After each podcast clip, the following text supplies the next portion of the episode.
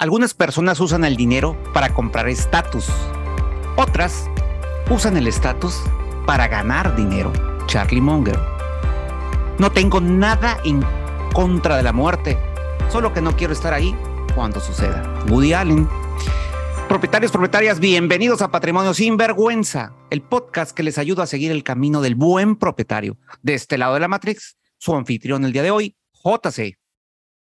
Amigos y amigas, soy Luis Bagnoni. Bienvenidos al podcast que convierte la incertidumbre financiera en paz patrimonial. Bienvenidos, soy Armin Pérez. Les recuerdo que estamos aquí para ganarle terreno a la escasez, una conversación a la vez. En el episodio de hoy, ¿cómo perder una fortuna? El emprendimiento y la safety net. WeWork, la irracionalidad, la inversión y el liderazgo. Cronofagia, ¿Cuál es tu forma favorita de perder el tiempo? La dosis hace el veneno. Se puede ser demasiado racional. Fake work and fake fun. ¿Adictos a perder el tiempo?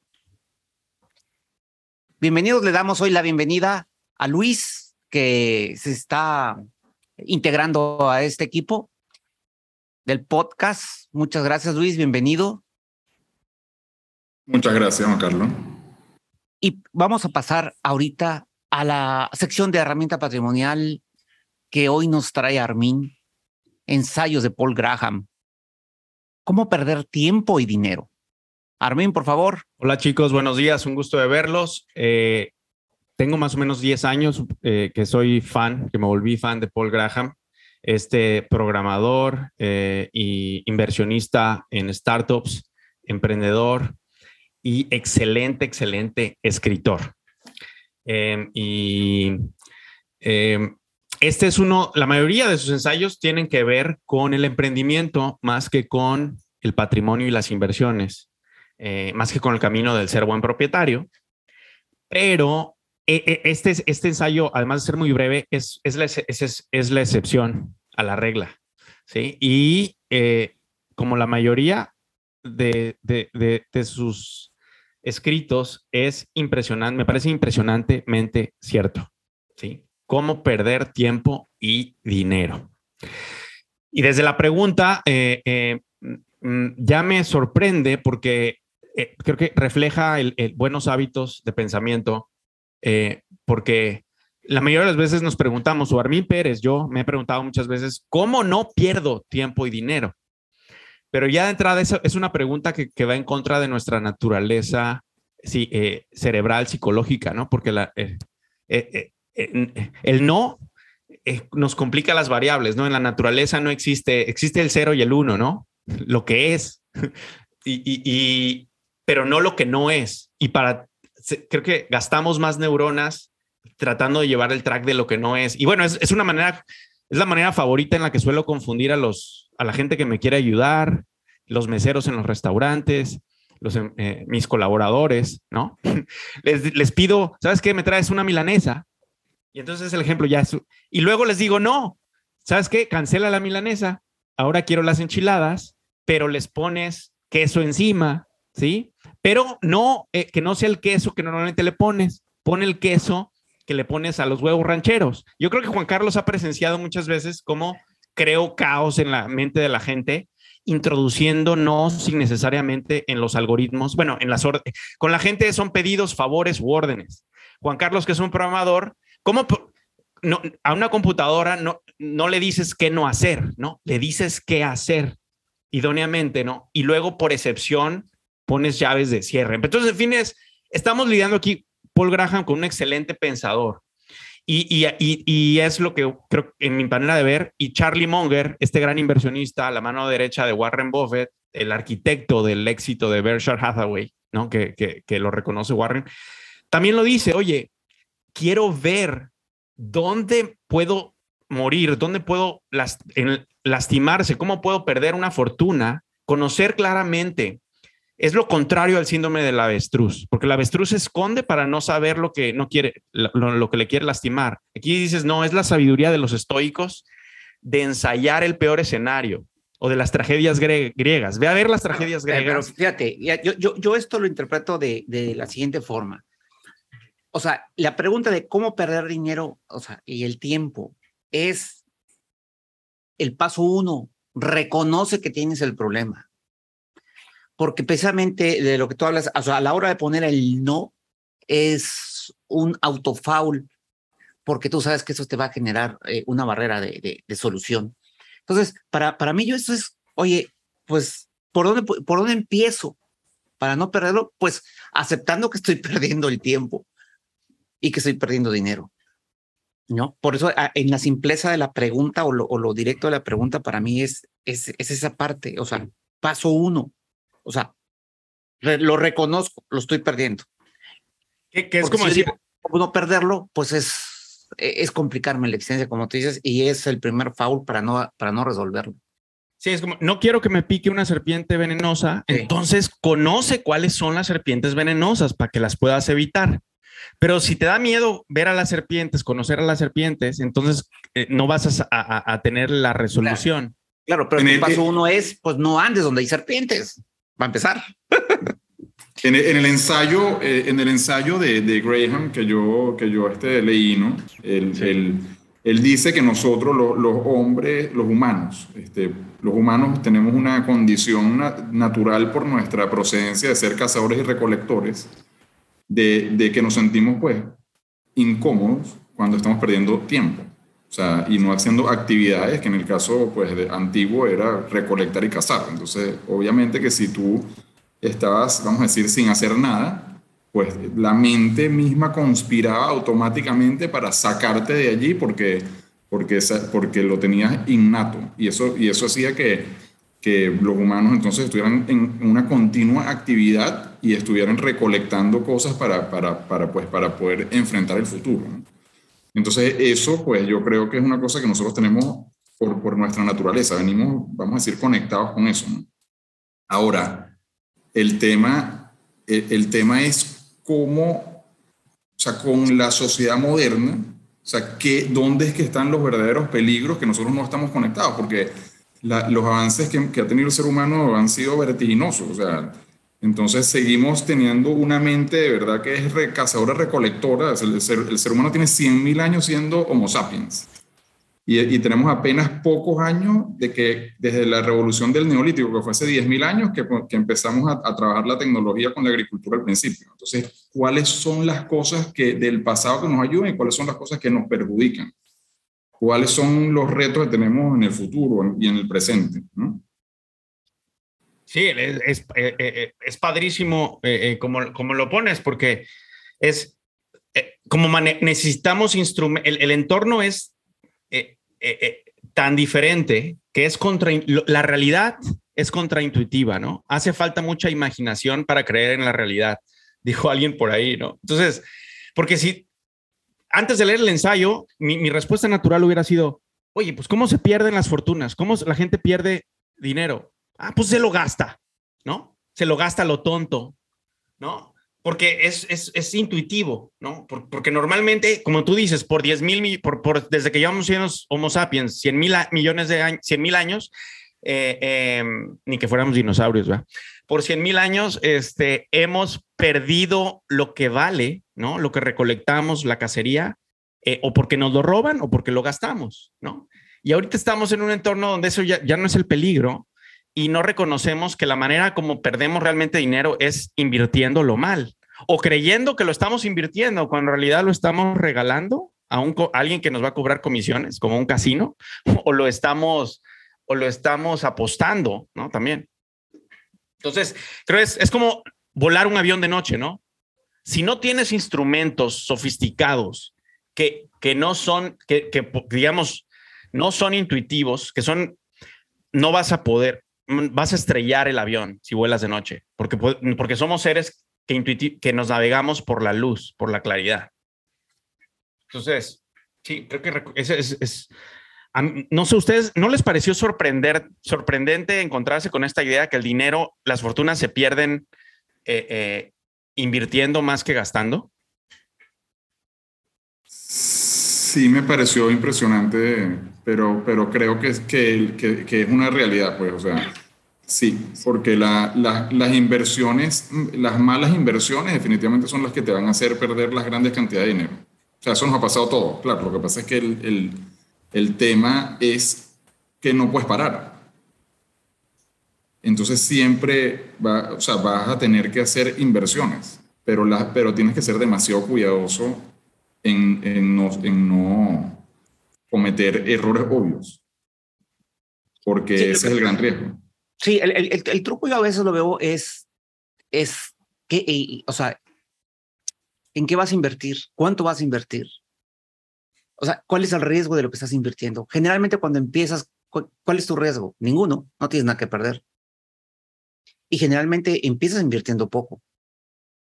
Digo, por ejemplo, cuando, eh, cuando hicimos lo de Factorum, que me regreso a eso, pues no es que tuviéramos, eh, ¿qué invertimos? Invertimos tiempo. Yo que invertí, renunciar a mi trabajo. ¿sí? No tenía nada que perder. Del trabajo yo sabía que no, que no iba yo a hacer eh, un patrimonio, ¿no? Y, y, y, Armin empezó en la cocina de su casa y yo empecé sentado en mi cama programando.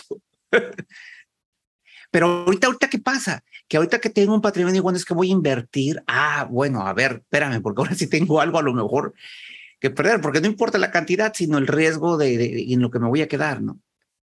pero a veces se pierde esa parte.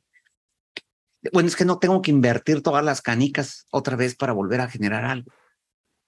Mm, Entonces, ahí es donde yo a veces pienso que se va un poquito la claridad de, del, del concepto de invertir.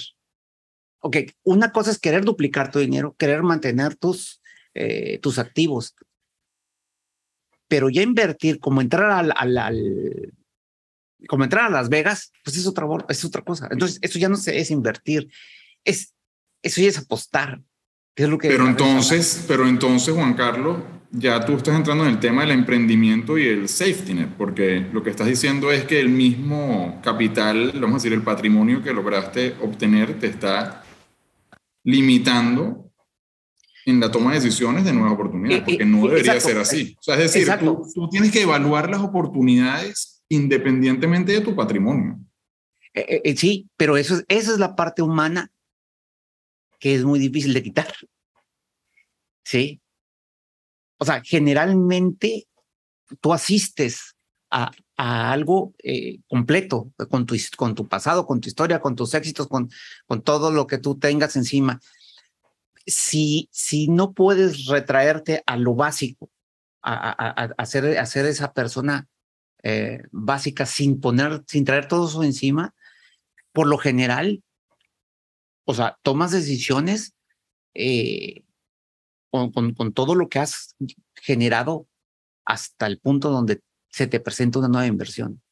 Pero entonces no estamos cayendo en el tema de, yo recuerdo que a mí alguien en algún momento me, me, me contó una, una anécdota que tenía un libro, que era de un empresario que, que, tenía, que se había dado cuenta que tenía que el miedo lo estaba tomando a la hora de tomar decisiones. Entonces, lo que, lo, lo que hizo para poder aprovechar oportunidades fue que se dijo que iba a pasar un año viviendo con, una, con un ingreso muy bajo, o sea, con uno de los ingresos más bajos, un percentil bajo ingreso. Y él dijo, voy a, voy a hacer esto nada más para perder el miedo. Y lo hizo.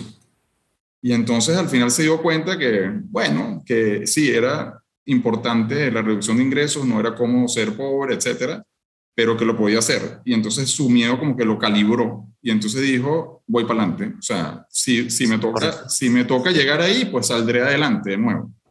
Y entonces logró como salirse el miedo y poder ir con una cabeza más limpia a la hora de, de pues, entender que hay veces que tienes que quizá apostarlo todo, pues, para poder crecer. Claro, ándale, pero, pero, pero, es, pero ya estás, exacto, pero ya estás vestido de, de, otra forma. ¿Estás de acuerdo? O sea, porque aquí la, la, cuestión es, ¿por qué puedo perder, o sea, lo que he acumulado? Ahora, ¿para ti eso es importante realmente, perder eso que acumulaste? ¿O para ti lo importante es, o sea, tomar la oportunidad, invertir, ir hacia adelante? Porque eso es lo que, lo que te conforma como, como persona, ¿no? como, como, como, lo básico. Entonces, de lo que estamos, para irlo conectando con el tema de, hoy perder dinero o perder el tiempo, mm. eh, lo, importante es cómo, cómo enfrentas esas nuevas inversiones. Yo lo que les comento es que por lo general, por lo general, y porque a veces y las inversiones te, te regresan a, ser pobre, es porque la estructura de, como ser humano, como persona, con todo lo que traes. Tus experiencias, nuestras experiencias definen nuestro sistema de creencias y nuestro sistema de creencias la realidad que percibimos. Entonces, aunque ahora ya tenemos un patrimonio y somos ricos en relación a quien éramos, seguimos percibiendo el entorno con, con los lentes del del pobre que fuimos y entonces tenemos la compulsión de repetición que nos lleva al mismo lugar, ¿no? Es como sí, regresamos. Y el problema, y sí, y el problema no es las inversiones, el problema es el que invierte, ¿no? O sea, el operador. Sí, eh, estoy, eh, estoy, fíjate, estoy de acuerdo porque pareciera que tienen los dos perspectivas distintas, o sea, como que el emprendimiento y la inversión, y yo digo, los dos tienen razón. O sea, los dos realmente solo que están viendo esquinas distintas del juego. Ahí, les va, yo les pongo en la mesa una idea, un símil, una metáfora, y ustedes díganme cómo lo ven, a ver si, si se reconcilian los dos o no. La respuesta que veo es el juego del Quidditch en Harry Potter. Ojalá que, que muchos de los que nos estén, soportennos los que no han visto Harry Potter y no saben qué es el juego del Quidditch, ¿no? Entonces, el juego del Quidditch tiene dos, es el mismo juego, pero tiene dos niveles, ¿sí? Tú, eh, eh, no sé, Juan Carlos y yo somos fans de Harry Potter, Luis. No sé, ¿tú, viste Harry Potter? Oye, no, la verdad es que no, no soy fan, no. O sea, sí, sí, las he visto, pero las películas, pero no, no me leí los libros. yo, yo nada más me leí dos, pero bueno, sí, pero el, el, el tema, un recordatorio es este juego de las escobas voladoras, como es, es como jugar al fútbol con escobas voladoras, ¿no? Y ganas, haces puntos, el que mete más goles en, el, en, el, en la portería del otro, ¿no? ¿Ok? Ese es un nivel del Quidditch, como es el fútbol, es el fútbol de los magos, ¿no? Igualito al fútbol, ¿no? Sobre el, sobre el juego del Quidditch, ah, sobre esa parte del juego del Quidditch, hay una bolita dorada que se mueve por todos lados, ¿no? Que, que, que, de hecho es un símbolo mitológico que existía mucho antes de Harry Potter, que se llama el caos redondo, ¿no? Esta cosita dorada que se mueve y es bien difícil de alcanzar. Y hay dos buscadores ¿no? Que Harry Potter obviamente es el héroe, entonces él es el buscador de uno de los equipos. Entonces, el que los y cada equipo, el que atrapa al caos volador, ¿sí? No me acuerdo cómo se llama la bolita ahorita. Eh, el, que, el que lo atrapa, en ese momento para el juego y gana. Pero rara vez alguien lo atrapa, rara vez. Entonces, la mayoría de las veces que se juegan Quidditch es como que eh, te dan a entender que quien gana es el que mete más goles, ¿no? Como un juego, una partida normal de fútbol. Entonces, para mí, el juego del emprendimiento es el, es el juego de la vida tiene estos dos niveles y el juego del emprendimiento es este nivel, ¿no? Donde están exploradores buscando atrapar esa bolita dorada, ¿ok? Entonces, no es para todos, es para el, para el que su sistema nervioso no le da opción más que ser un buscador, ¿no? El emprendedor. Y está el juego donde de la mayoría, que no tiene nada malo, ¿sí? ¿Sí? Y no, tiene, no, hay por qué sentirnos avergonzados de no ser los vaqueros del oeste que desenfundamos más rápido. Y dices, oye, ¿en qué nivel te diviertes más jugando? ¿No? Y para mí es el juego del propietario. ¿Sí? Entonces, desde el punto de vista financiero, ¿y qué? Oye, es que ¿cuál es el verdadero juego? Los dos. La realidad está hecha de los dos juegos. El punto es qué cachucha es la que mejor te va a ti. ¿Sí? Entonces, para mí, el mantener bien claro, ¿qué pasa? O sea, allá afuera quieren que, tengamos revuelto el juego del Quidditch y que creamos que eh, a veces hay que seguir la bolita dorada y a veces hay que meter goles en la portería contraria y contar los goles, ¿sí? Y entonces tenemos un caos y no jugamos bien. ¿Por qué? Porque el otro, así, digamos, si, nos si el otro equipo nos confunde, el juego lo gana el otro equipo. Bueno, a ver, pero aquí viene una de las preguntas, o sea, ¿cuáles son las formas más persistentes de perder dinero? Pensando en este concepto, ¿cómo has perdido dinero? ¿Qué es lo que ha sido persistente en ti que digas, oye, esto me hace perder dinero? Ok, eh, yo creo que mi, yo he perdido más, sí, ahí te va, es que me he perdido dinero, sí, ya lo, ya lo digo, lo reconozco. El tema es que he perdido, creo que he perdido más mi tiempo que mi dinero. Entonces me estoy Ahorita no, no, ustedes no me preguntaron de mi tiempo, me preguntaron de mi dinero, entonces me estoy regresando y pensando, ok, no, no, Armin, no cómo pierdes tu tiempo, sino cómo pierdes tu dinero. Oportunidades no tomadas, ¿no? cosas que era como que lo suficientemente inteligente o, eh, eh, para, para decir, oye, esto, baja, esto va a funcionar, esto es una buena, inversión y entrarle, ¿no? Y, que no le entré.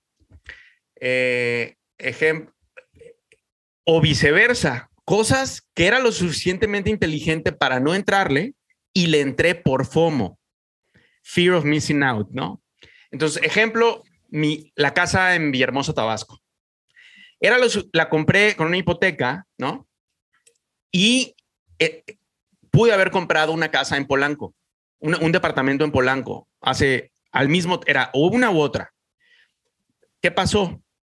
Me fui por la casa en, Tabasco porque creo que una, eh, me sentí eh, menos, una familiaridad, ¿no? Me dejé llevar por la familiaridad y no por la realidad del entorno.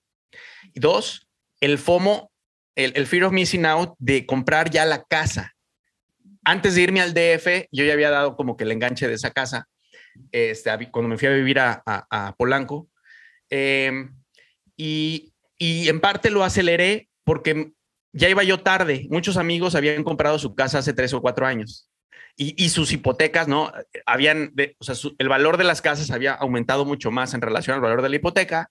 Y entonces dije, oye, estoy perdiéndome esta bonanza, ¿sí? Entonces, ese es un ejemplo de eh, em, de cómo perdí algo de dinero, porque un capital que pudo haber crecido al 10% ¿no? anual después de apalancamiento, eh, mm, lo saqué hace poco. Mi casa de hace ocho años, el valor del, enganche que di como hipoteca es 0%. En dólares esa casa vale hoy, ocho años después, menos de lo que yo pagué por ella. ¿no?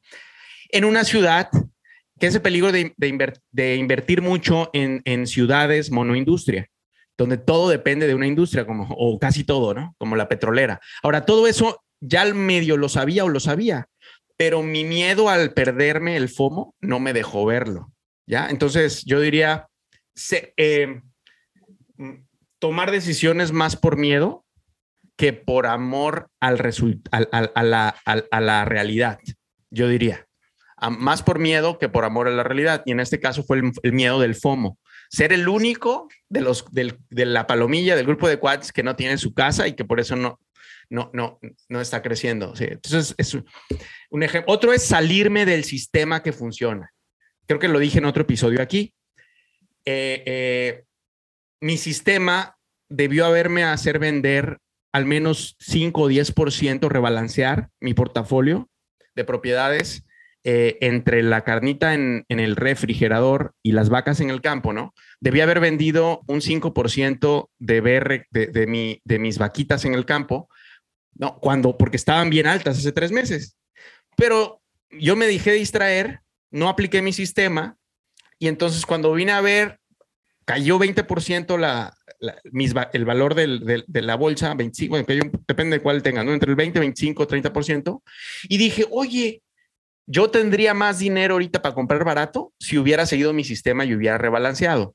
Entonces, ¿qué me distrajo? Ahí la complejidad. Me cambié, estaba yo en Ameritrade y entonces ya luego estaba yo en Ameritrade y en IBKR y tenía yo revuelto el arenero de la diversión Disneylandia. Se me revolvió Disneylandia o Las Vegas, como lo quieras ver, lugar donde te diviertes, con la bóveda Fort Knox, el lugar donde acumulas valor. Y como estaban revueltos, ¿no? Mi ojo, no, no fue fácil para mi ojo detectar que era el momento de rebalancear, porque una parte del portafolio se había encogido y otra se había agrandado. Entonces, claridad simbólica. ¿Qué me ha hecho perder dinero? Eh, no mantener las orillas claras, bien podadas, para, para, para, para tener, teniendo el sistema correcto, eh, el enredo y la complejidad innecesaria me llevó a perder la claridad simbólica que me hubiera, que hubiera hecho fácil e intuitivo hacer lo correcto, que era rebalancear, ¿no?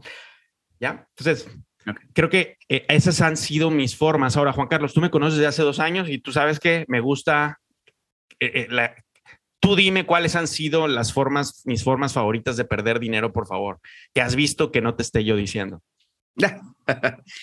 Persistentes, ¿eh? Persistente, eso lo te iba a decir, porque no, eh, porque no son casos puntuales. Sí, exacto, exacto. por eso me regreso a, decir, bueno, lo persistente. Ok, vale, vale, vale. ¿Qué, qué, qué, en qué me, cómo, ¿Cuál es mi punto ciego? ¿Cuál es mi ventana de Yohari? Dime cuál es mi punto ciego. El, la falta de creencia. O sea, no tienes claro lo que real, real tu potencial, punto. Muchas veces no entras porque no tienes confianza de tu potencial de la generación de un negocio. Eh, ay, pero yo a eso le he llamado perder tiempo. No, no, no, no, es que no es perder tiempo. No, no, no. E, es, es como decir, no, no lo voy a hacer porque no puedo o porque no lo he hecho. Y es algo que no lo ves tal vez, pero es muy persistente en la falta de darte la autovalía o a lo mejor la estamina de decir, me voy a lo desconocido, ching, sumar. O sea, o sea, esa parte.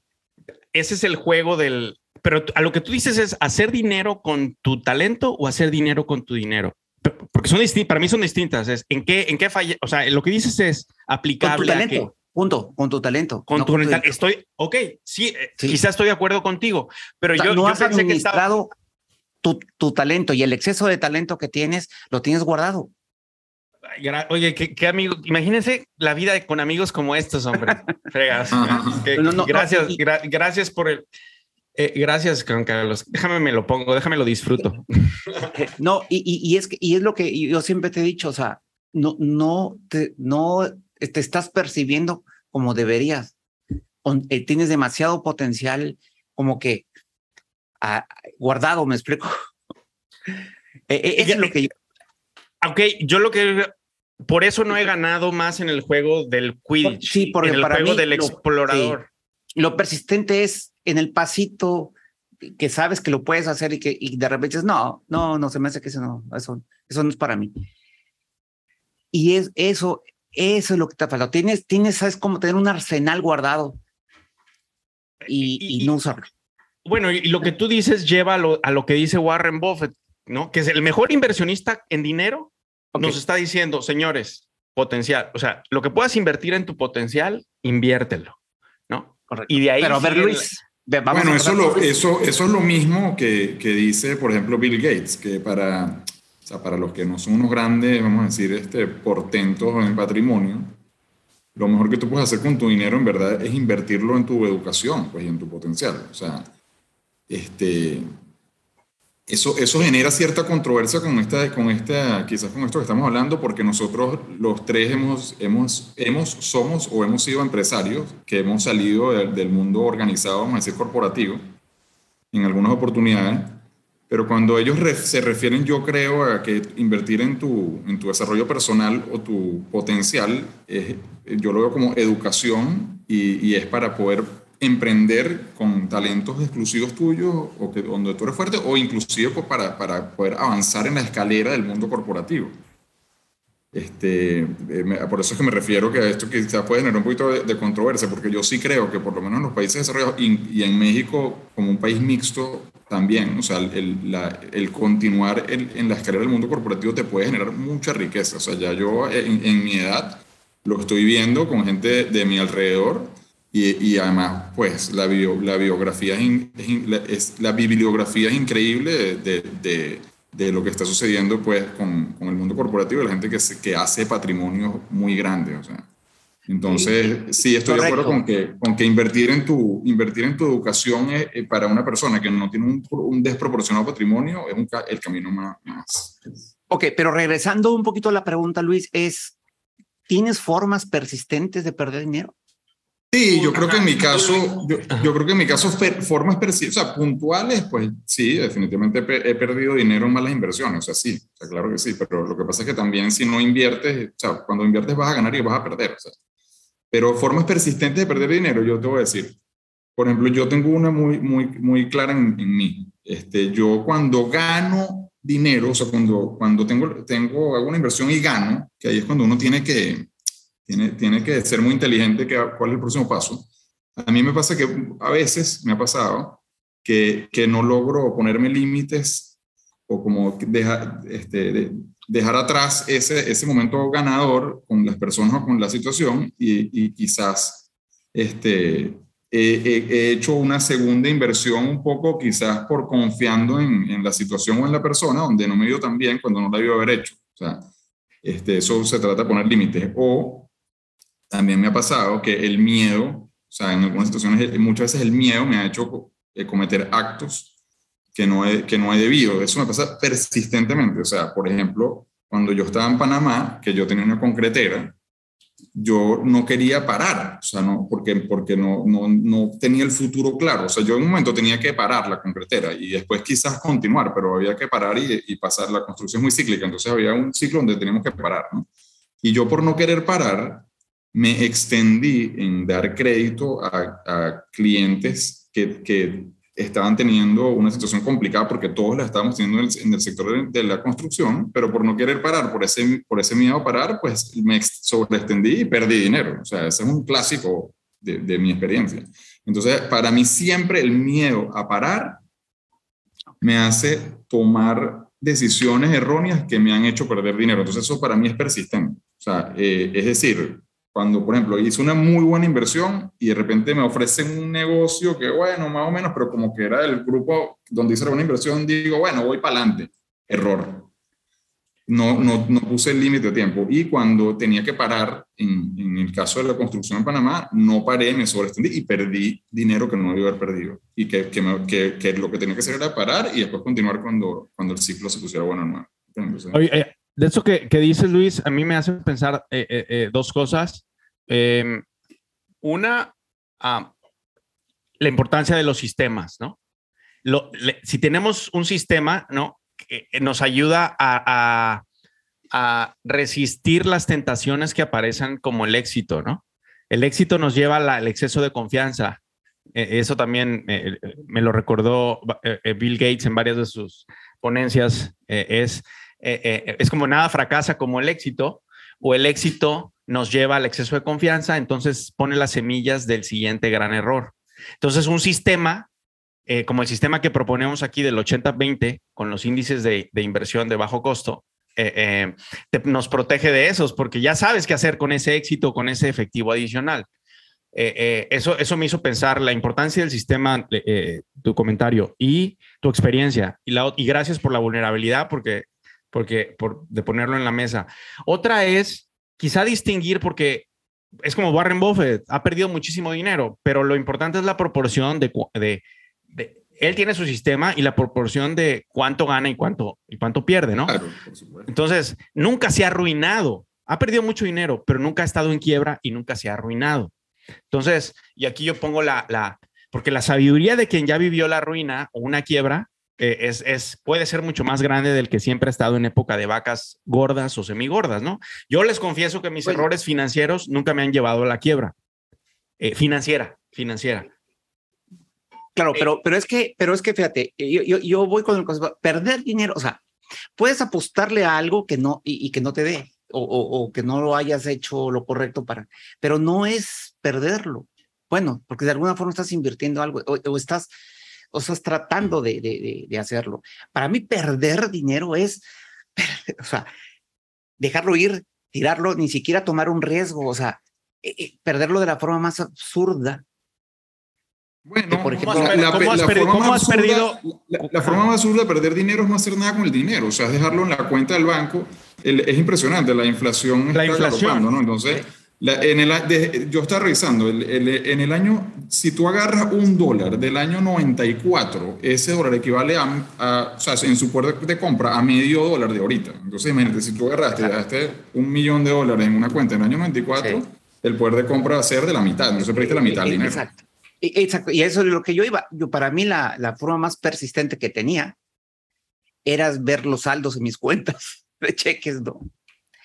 Pero desde que entendí la fórmula, mi mejor saldo es el mínimo disponible de efectivo.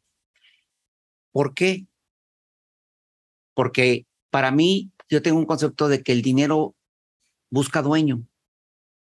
Entonces, si tú tienes efectivo, nunca falta el que llegue y te pide prestado o el que veas algo y que digas que lo compras o el, o sea, e, está tan accesible y, y el dinero está vivo, está buscando. A ver, o sea, si, claro. si, si, tú no me quieres, alguien me quiere. Sí, son, como los, son, son como los carbohidratos, los dulces y los pasteles. O sea, es una forma de el dinero es una forma de energía que es para transportar, no para acumular. Es que energía que se quiere mover. Sí. Entonces, si quieres, si ves al dinero como instrumento de acumulación, estás mal, porque el instrumento no es, es para, o sea, la naturaleza le pone, los, le pone mango a la semilla para que venga el pájaro a comérsela y transporte la semilla. Sí, y así, así es como yo lo veo, un aguacate. Sí, sí, sí, sí, es verdad, es verdad. Te lo pues, usted. Sí, pues lo peor que puedes hacer, no solo por la inflación, es dejar dinero en la cuenta, porque además lo que dicen ustedes, o sea, la, la misma fuerza del dinero va a hacer que, lo, que, que, que se, que se vaya, pues, es correcto. Exacto, y aquí quisiera yo... Se pudre, es como los mangos.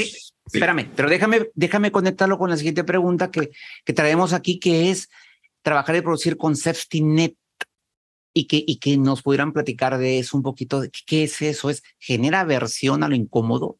¿Qué es el safety net? Red de seguridad, ok, ok, red de seguridad que nos protege de nuestros más grandes miedos, sean cuales, lo repito porque me ha alejado el micrófono, red de seguridad que nos aleja de nuestros más grandes miedos, independiente de cuáles sean. El miedo a la quiebra, el miedo a la humillación, el miedo al fracaso, el miedo a la, expulsión, el miedo a la soledad, el miedo que quieras. Ahora, puedes, se puede ser un buen emprendedor no inversión, no propietario, ¿eh? buen emprendedor, sin safety net, o sea, más, eh, más bien con safety net absoluta de todo. O sea, igual estoy equivocado, pero mi respuesta es tajante. No, no se puede ser un buen emprendedor realmente, o sea, si ya estamos hablando de innovación, si no hay algo que con lo que estés incómodo. Pero puede ser un gran propietario y un gran inversionista sin estar incómodo siguiendo un buen sistema. Y esa es la gran diferencia entre estos dos juegos, el del explorador y el, del, el de los goles. Así lo, así lo veo yo. Es que yo creo que el, el safety net debería de permitirte tomar más riesgo. O sea, eso es lo que en teoría suena como que, bueno, si tú, si tú entiendes que, que si tú cometes un error, pero y, no, vas a caer, no, vas a quedar en la calle, pues eso te debería de permitir tomar más riesgo, pero, a veces... ¿Riesgo con tu dinero o con tu tiempo, Luis? Porque para mí es absoluto. Con tu dinero. es que ahí, ahí, es donde yo no estoy de acuerdo. Yo, no estoy, de acuerdo porque e, es, es muy diferente lo que pasa con tu tiempo cuando tomas riesgos que lo que pasa con tu dinero cuando tomas riesgos. Cuando tú tomas riesgo con tu tiempo, generas aventura, generas adrenalina, generas este, eh, eh, ¿cuál es la de la felicidad? Y tienes oportunidad de aprender porque te expones a nuevos territorios. Pero el dinero no aprende, ¿sí? El dinero no se divierte. El dinero sabe, es o se hace chiquito o se hace grande. Entonces, y, esta idea de que, de que y, y, y, y, bueno, no estoy basado solo en lo que crea Armin. Ahí están los inversionistas más persistentemente exitosos de la historia y ellos es invertir, riesgo es sinónimo de rendimiento pobre, no riesgo es sinónimo de rendimiento alto. Habla, pensando en los inversionistas de valor, Warren Buffett, Benjamin Graham, toda la, la escuela, ¿no? Entonces, ¿por qué creemos que a mayor riesgo más rendimiento? Porque tenemos un poco confundido quizá el tiempo y el dinero y porque es buen negocio para los que patrocinan los medios de comunicación y las universidades que nos educaron, es buen negocio para el entorno que creamos que a mayor riesgo, mayor rendimiento. Y ya me callo. Les así veo, así veo, así veo yo el mundo. Pero, bueno, pero es que lo que estamos hablando antes, el, el mayor riesgo es no hacer nada. Otra vez, con tu tiempo, pero no con tu dinero. Correcto, con tu tiempo, el mayor riesgo y con tu dinero también. O sea, el mayor riesgo es no hacer nada. O sea, dejar el dinero ahí en la cuenta estancado. Ese es el mayor riesgo. Pareciera que sería el menor riesgo, pero en realidad. Ok, ok, claro, claro. Es que, bueno, pero sí, sí, claro. Para mí, pone, no convertir tus excedentes, como tú dices, oye, sí, estoy de acuerdo contigo. La inflación, yo he visto personas cerca, me ha dolido en primera mano, lo he sentido he visto desaparecer fortunas por la inflación, porque lo dejan o en una cuenta o, se lo prestan. en el colchón, ajá, lo, lo, dejan en un lugar que creen seguro, ¿sí? O se lo prestan a un amigo que creen seguro, ¿sí? A una tasa fija. ¿Sí? Por, no solo con la promesa de ganar un rendimiento fijo que se hace nada cuando sube la inflación. Entonces, no es solo dejarlo en la cuenta, es toda tasa fija. Es, en, eh, eh, mi resumen es, no, no, o sea, no intentes ganar, a menos que hagas arbitraje de rendimientos, que eso es algo sofisticado que más para inversionistas que para propietarios es otra historia, es nunca inviertas a tasa fija, punto.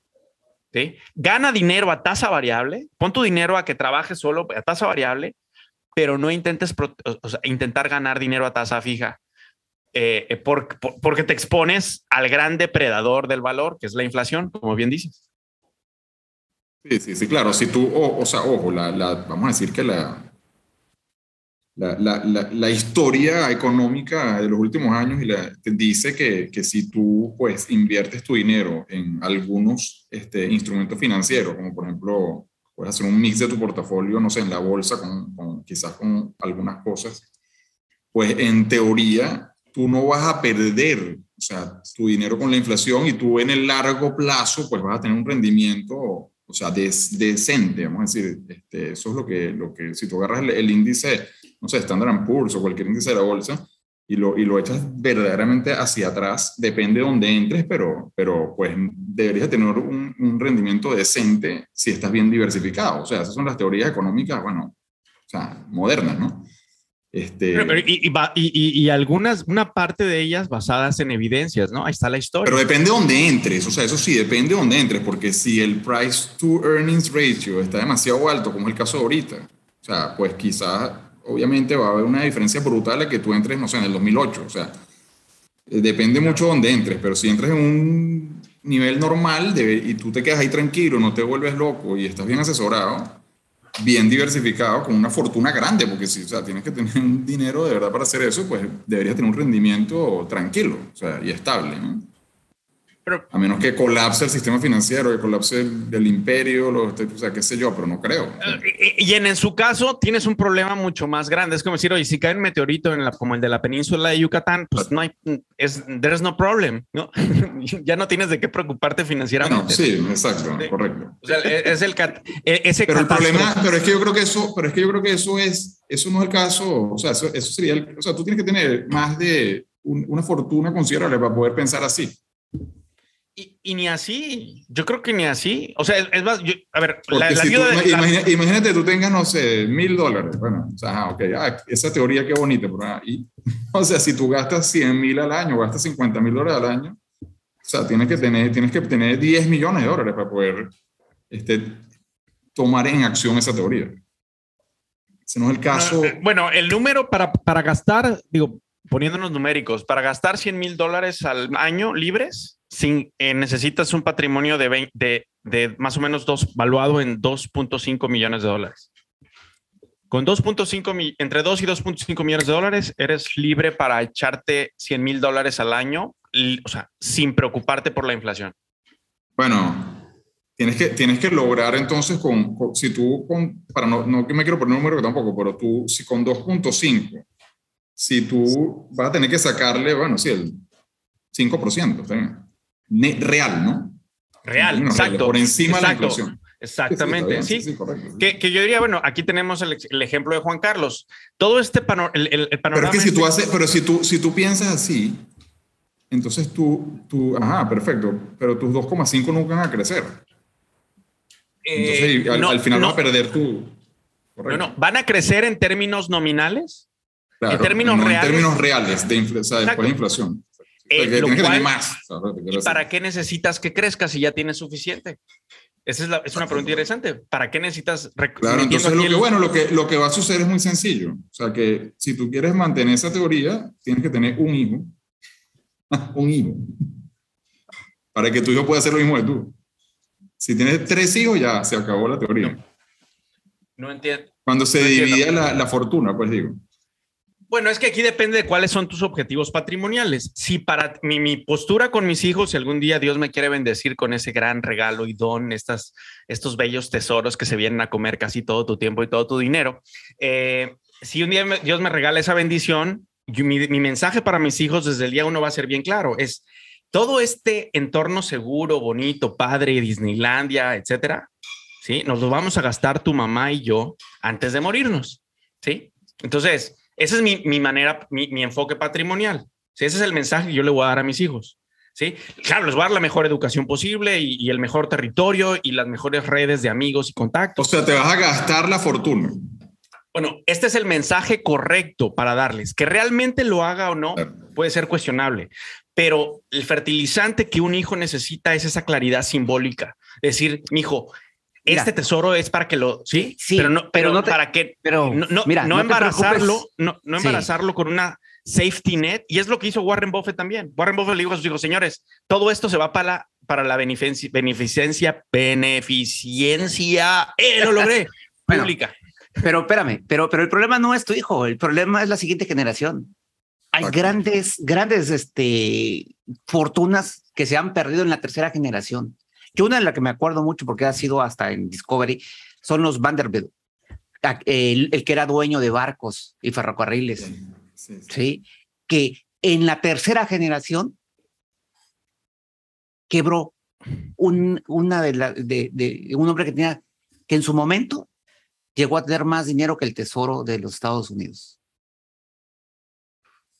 Entonces. Sí, es interesante porque seguramente lo que, claro, el tema que estamos tocando ahorita, que cómo, que sea, cómo se acaba esa fortuna. O sea, y, probablemente es lo que está diciendo Graham, ¿no? Que es por malas inversiones. Es decir, no se lo gastaron. No, por malas inversiones. Claro. Exacto. Ahora, antes quizá no habían las herramientas que, como Juan Carlos, lleva, ¿cuánto tiempo lleva siendo propietario? O sea, oficial. Sí, voy a cumplir apenas dos años. Ok. ¿Tu vida es más simple o más compleja? Simple. Bueno, pero eh, suena como preguntas cargadas. No, ya la neta, me, voy a quitar. No, no, no, en serio. No, no, no. No, lo que pasa es que, mira, ahí, te va. yo siempre he sido, lo voy a poner en palabras eh, muy, muy coloquiales, muy aventado, he emprendido, nunca le he tenido miedo, es más, siempre he partido de cero. Sí. El problema es no haber generado patrimonio durante todos sus procesos. Sí. ¿Y qué pasó con eso? Es otra forma de perder el dinero. No, porque no sabías que existía una manera fácil de acumularlo, ¿no? Por falta de, de, conocimiento, claro. ¿Por qué? Porque yo, yo, me, yo he tenido otros aristas y he estudiado aristas, pero en la parte financiera de, de esto, de la cuestión patrimonial o de realmente le, le había yo puesto poco, poca atención. Si no es que cero. sí, pero, pero, había una razón de corazón. O sea, no es casualidad que no le dieras atención. Había algo que te repelía de todo el tema financiero. Si me permites dar mi opinión más. Sí, sí, sí, claro. O sea, No, no, porque es muy inocente decir, oye, ¿por qué, ¿por qué nuestro IQ financiero en promedio es cero, ¿no? De la mayoría. ¿Por, qué es tan bajo nuestro coeficiente financiero? Si lo queremos decir, no es porque es, por, es porque hay una sombra que producimos automáticamente, que la gente se siente incómoda con el tema financiero. La mucha gente, no toda, evidentemente. Luis es economista aquí, yo estudié contabilidad y finanzas, pero tú sí eres un buen embajador de la sombra porque tú eres un ingeniero. Exacto. Yo, yo, yo, yo, yo fui educado en una forma estructurada, ¿no? Ingenieril. A pesar de eso, yo me he tratado de salir de mi círculo de, de, esa parte. ¿Por qué? Porque generalmente no adoptas otras certezas y otros medios cuando tienes esa estructura mental. Entonces, me, he educado en otros ambientes, en otras cosas y ahora en esta parte financiera, pero la realidad es que me, me, me costó un esfuerzo y no en el emprendimiento, ¿eh? porque vamos que he hecho diferentes cosas y lo, y lo estructurado no me ha limitado. Lo que sí me limitó es a decir, yo no tengo el conocimiento financiero, no puedo hacerlo. Entonces mejor me lo disfruto y me lo gasto. entonces mejor, hombre, o, o, o, hago otras cosas, ¿no? Y así he emprendido muchas cosas que a veces algunas me han quedado a medias, otras sí las he terminado, otras siguen vivas. ¿no? Como, pero como proyectos, pues, de inversión.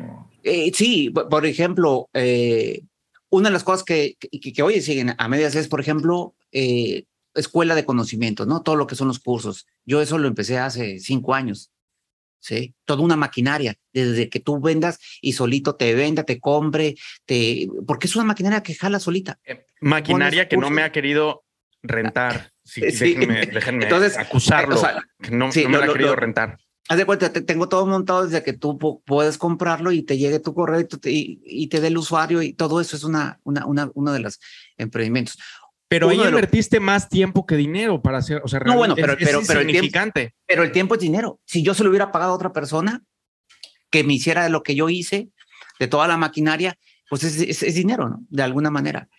Sí, eh, Sí. Estoy de acuerdo. El costo oportunidad de tu tiempo es tu dinero y el costo oportunidad de tu dinero es el tiempo. Aunque a la hora de tomar la decisión se siente muy diferente al decidir. O sea, pero, pero sí. Y vamos. Eh, eh, pero tú crees que tú, pero para, eh, para poder entender mejor tu vida, o sea, tú crees que, que si tú hubieras tenido conocimiento financiero, hubieras podido apartar una parte de tu patrimonio y invertirla en los mercados financieros y quizás entonces hubieras este, eh, eh, exacto, es que si yo hubiera, exacto, mira, si yo hubiera comenzado anticipadamente, ¿sí? Te da, te da el poder de, de tener más paciencia en la toma de decisiones, al menos para mí, ¿sí? ¿Por qué? Porque ahorita que veo, veo algo que es patrimonio, o sea, estoy generando un patrimonio. ¿Me explico? En la otra forma es, hoy estoy generando oportunidades y negocio y, he ganado dinero, sí, y, pero ahí se acababa el mundo en generar dinero.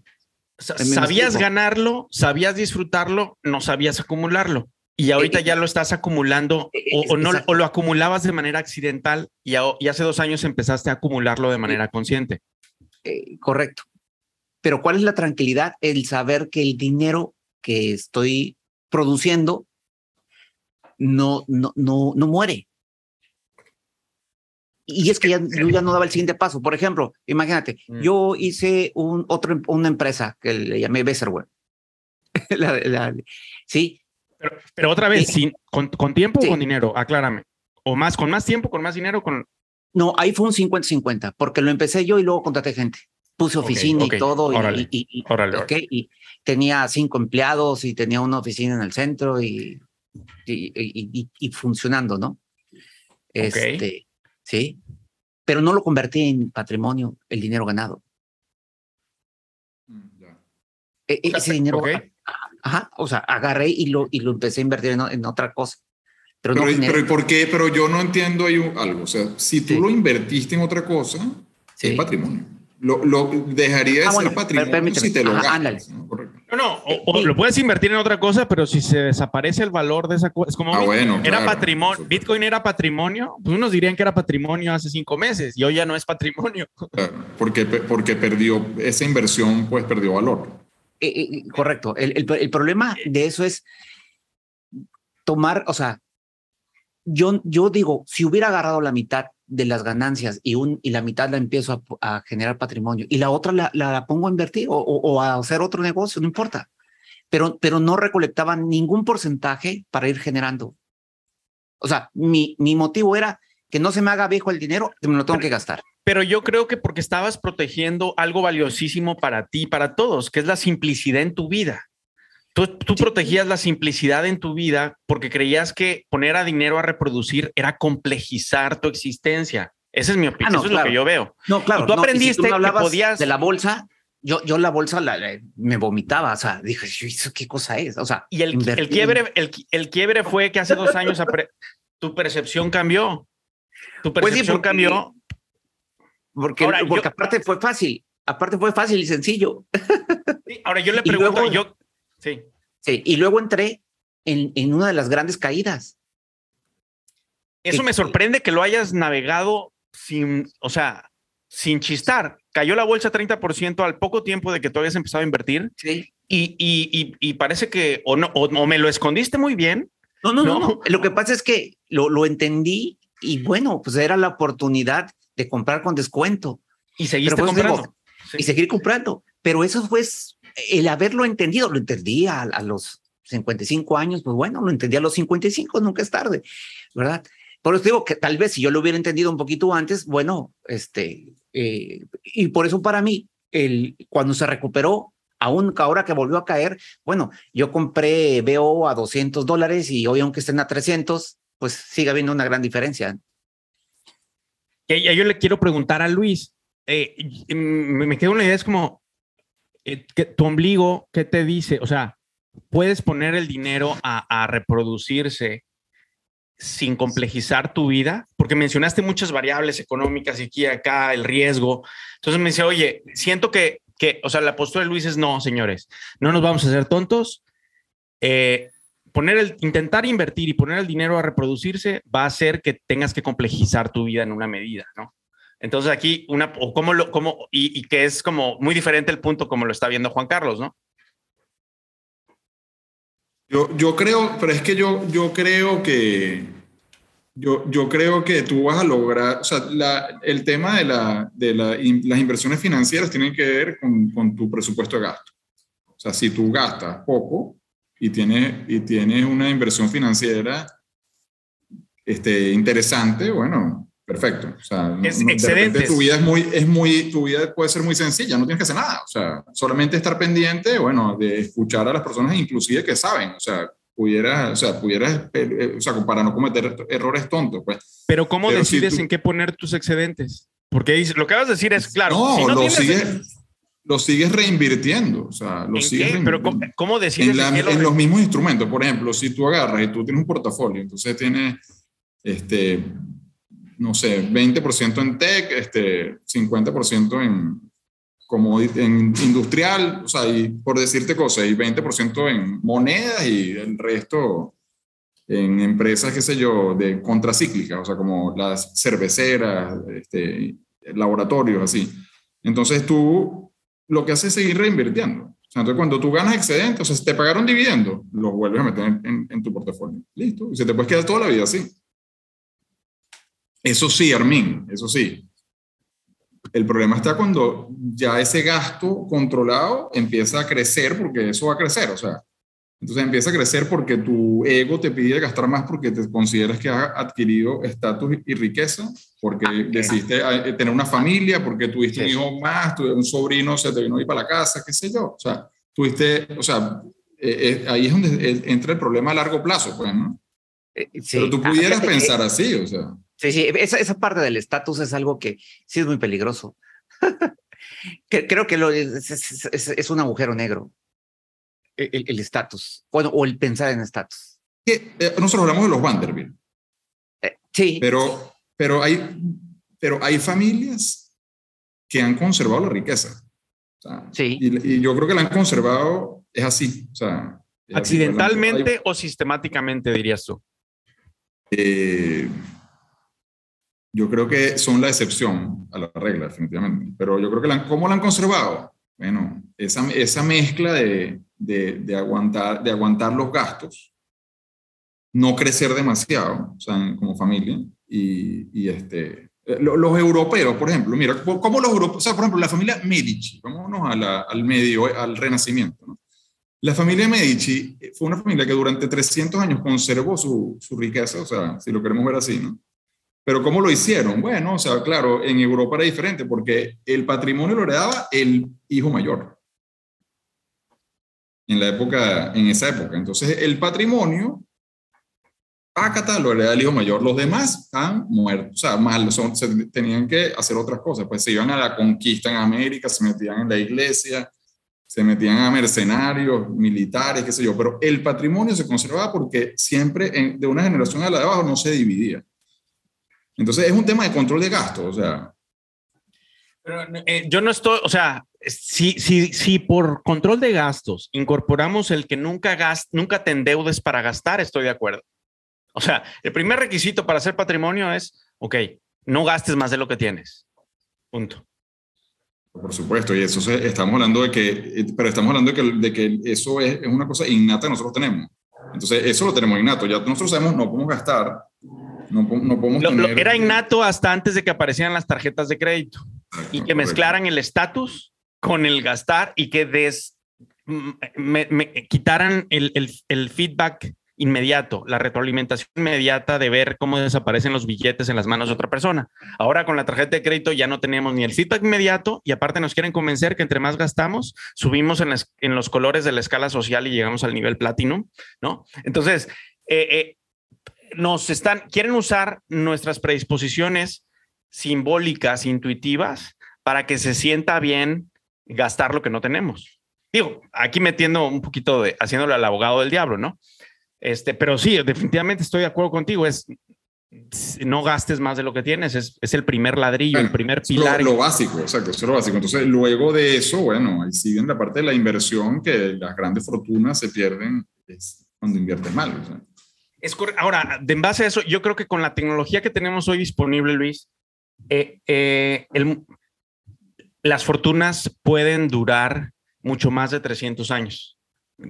y mucho, o sea, porque existen tecnologías hoy que facilitan algo que era muy difícil en la época de los Medici o de los Vanderbilt. Yo creo que en 1972, me parece que fue, el mundo cambió desde el punto de vista del patrimonial y de las inversiones. El mundo cambió drásticamente, ¿sí? porque apareció una herramienta que habilitaba, facilitaba lo que antes era muy costoso de hacer. ¿Cuál es esa herramienta? El índice financiero de bajo costo inventado por Vanguard y Jack, y Jack Bogle. ¿Sí? Entonces, es como decir, oye, antes era bien difícil o bien tardado y bien costoso ir de Londres a Nueva York hasta que ah, se inventó el vuelo transatlántico. Es que fíjate, aquí, aquí es donde, que es una de las preguntas que tenemos que dice, ¿cuándo invertir en un experto o cuándo conviene ser el experto? Y creo que parte de eso es... Ah, tiene que ver con eso. Sí, muchos han querido convertir en experto porque es algo más sencillo. Mi caso en específico, por ser tan sencillo y ya tener una herramienta en el Internet, que en cinco minutos pude abrir una cuenta y en otro, y en un día ya podía yo tener una inversión, me acercó a lo que, a lo que para mí era una cuestión de mandar un cuenta a la luna.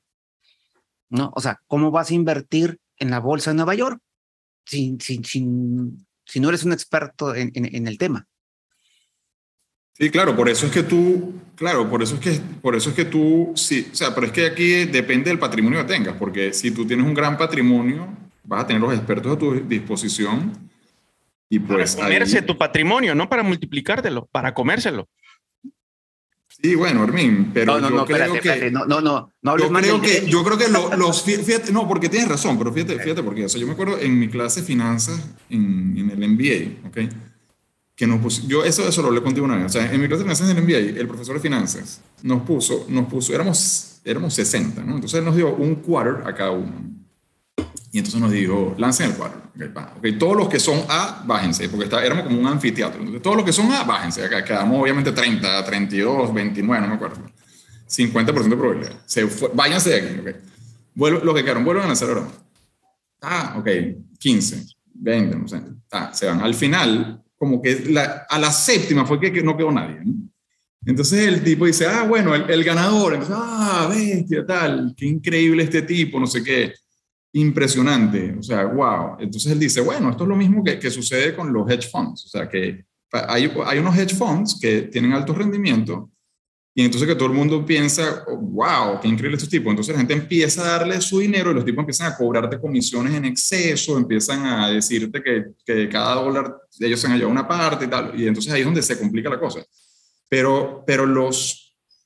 Pero lo, lo que quiere decir el profesor es que nobody beats the market. O sea, el mercado tiene un promedio. Entonces, el índice Standard Poor's o el Nasdaq o el que tú quieras tiene un promedio. Entonces, si el promedio es 7 en términos reales, no, en, el, en el largo plazo nadie le va, le va, a ganar el promedio a menos que tengan inside information o que sean expertos. O sea, que bueno, tú puedes decir, ah, bueno, estos tipos son expertos en, más que, sean Michael, que sean Michael Jordan, ¿no? El Michael, Jordan.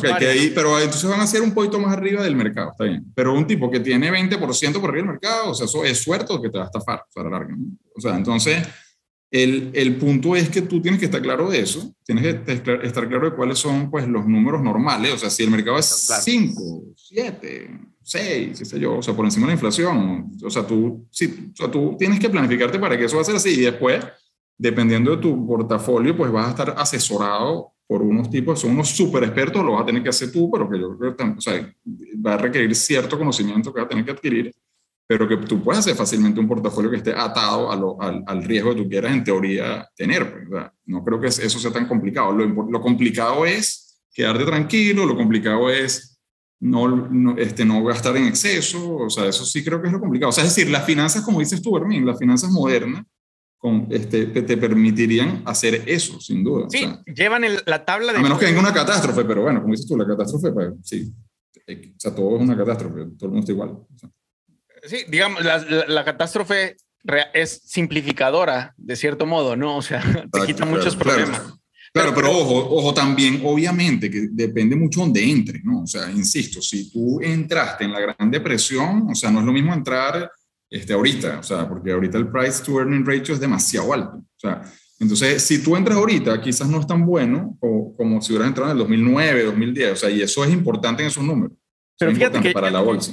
Claro, por eso un buen sistema debe considerar que diseñes tu entrada para que no sea relevante si hay eh, un Great Depression mañana o no, ¿no? Que es, que es el calendario de inversiones. Cuando vas a empezar en un índice con un enfoque de largo plazo, no, no inviertes todo en vacas el mismo día, sino que haces un calendario de inversiones, ¿no? Pero, pero Armin, pero hay preguntas aquí interesantes. Por ejemplo, las la, de fortuna, ya sabemos, ya hablamos de ellas, o sea, pero, pero las, cada vez las fortunas intermedias, o sea. pero no, déjame decir algo, porque cada vez que has dicho las personas, las grandes fortunas, tengo ganas de decir esto y, se me va y lo vuelves a decir y digo, ay, tengo ganas de decirlo y lo vuelves a decir y no, no, a ver, a ver, ok, échale, échale. Porque, porque lo, lo que yo entiendo y puedo estar equivocado cuando te refieres a estas grandes fortunas es que dices, oye, la manera, lo que te funciona para jugar el juego cuando tienes poquitas fichas, no es lo mismo que cuando tienes muchísimas fichas. ¿no? Entonces, oye, cuando tienes muchas fichas, la manera racional de jugar es A, y cuando tienes pocas fichas, la manera racional de jugar es B. Y si es así, yo es lo que más menos entendí, y si es así, yo estoy eh, amorosa y tajantemente en contra de esa perspectiva. Ah, ¿por Porque qué? Yo no creo, creo que es parte, es, es parte del, del, haber sido educado por los comisionistas, ¿sí? Eh, como, en el sistema farmacéutico, ¿no? De las medicinas, ¿qué medicinas se recetan más? Pues ya sabes quién patrocina, ¿no? el, el, las medicinas. Entonces, Warren, y el ejemplo tenemos otra vez en Warren Buffett o en Charlie Munger, ¿sí? Es, ¿cuál es la manera racional de invertir la fortuna? ¿Qué, qué, ¿Qué, va a hacer con su viuda que va a ser hipermillonaria a pesar de que va a regalar el 90% de su fortuna y con sus hijos? Un índice de bajo costo. El juego del crecimiento patrimonial a largo plazo es uno.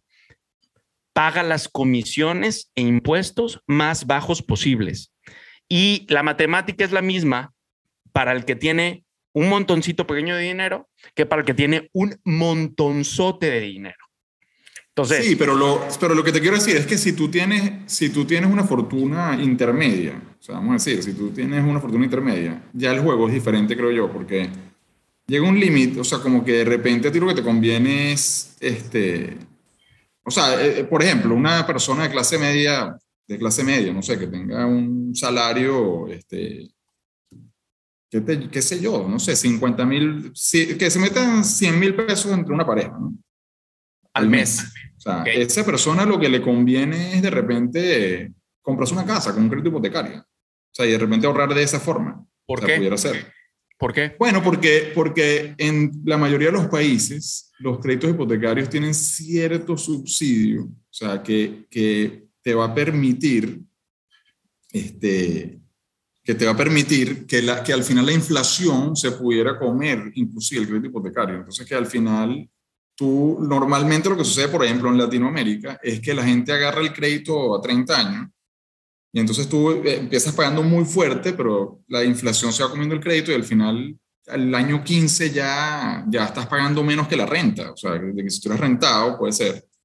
Y, y, al final vas a tener la, vas a tener la casa pues gratis. Entonces, tú te puedes, una persona así de repente puede pensar, bueno, yo lo que voy a hacer es que me voy a comprar una casa y al final voy a tener la casa y después tiene su casa. Bueno, sí. O sea, eso pudiera ser. O sea, yo no estoy diciendo que eso es lo que hay que hacer, pero pudiera ser. Depende, de la, depende del, del, crédito hipotecario, si que tanto esté subsidiado, que tan alta sea la inflación, cómo esté regulada la banca. O sea, muchos factores ahí, pero eso lo, lo, lo veo yo mucho. Pues, o sea, eh, la gente ahorra en propiedades, o sea, en la, en la clase media. O sea, y me parece que es lógico. O sea, me parece que es lógico porque el sistema está para eso. O sea, Bueno, aquí hay cosas interesantes. Eh, eh, eh, estoy, las dos palabras o tres palabras que concilian al 100% mi punto de vista con el que yo, con el que entiendo que es el tuyo, es el control de impulsos.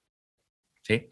O sea, al elegir en qué propiedad invertimos, que es un tema, es la gente no ve el índice. O sea, ser dueño de una empresa es una propiedad y ser dueño de una colección de empresas es ser dueño de una propiedad. Pero si no sentimos como propiedad, hay que parte del entrenamiento es ver el índice como lo que es, una propiedad para que tengas la satisfacción emocional, la recompensa psicológica de ser el dueño como cuando eres dueño de una casa, ¿no? Y eso es algo que aprendemos y nos entrenamos. Ah, no, no, sí, Armin, definitivamente, sí, claro. Pero, ok, eh, eh, y, y, luego es el control de impulsos, ¿sí? Porque las, en, en, históricamente, en promedio, los bienes raíces en Occidente no han sido mejor inversión que un índice de bajo costo en la bolsa. Pero los bienes raíces han producido mucho más millonarios que la bolsa. Entonces, oye, ¿cómo es que la propiedad de mejor rendimiento no produce más millonarios? Y la, o, gente independientemente financiera, con independencia financiera, es, un tema de, grado, ¿no? No nos distraigamos por la palabra millonario. Y creo que la respuesta es el control de impulsos. ¿sí? y, no solo eso, sino que es que no tienes opción, porque fíjate, es un tema de opción también. O sea, Sí, como no tienes opciones, no como no, tienes, opciones. cuando no tienes opciones, tienes que buscar las mejores. Eso es el, el tablero de ajedrez. Por eso, cuando tú tienes, cuando tú no tienes opciones y, las opciones que tú tienes son, este, bueno, a mí me están, las opciones que tienes son un crédito financiero, hipotecario, o, eh, tú pudieras también ahorrar, como, como, intuyo que, estás, que tú estás pensando, o que tú dices, bueno, pero ya, si tú arrancas con un crédito hipotecario te va a costar el doble la renta, ponle. Tú, tú, ese excedente de la renta lo pudieras meter en la bolsa, sí, sí, es verdad, y, juegas el interés compuesto. O sea, correcto, o sea, correcto, es, correcto. Pero ahí, pero ahí, este, o sea, ahí el, el tema es, o sea, ahí el tema es eh, eh, el tema del de, crédito hipotecario subsidiado y la inflación. O sea, que quizás pudiera ser lo que te ayudaría, porque yo estoy de acuerdo contigo, lo que pasa es que eso es tan difícil eso está difícil, no lo hace nadie.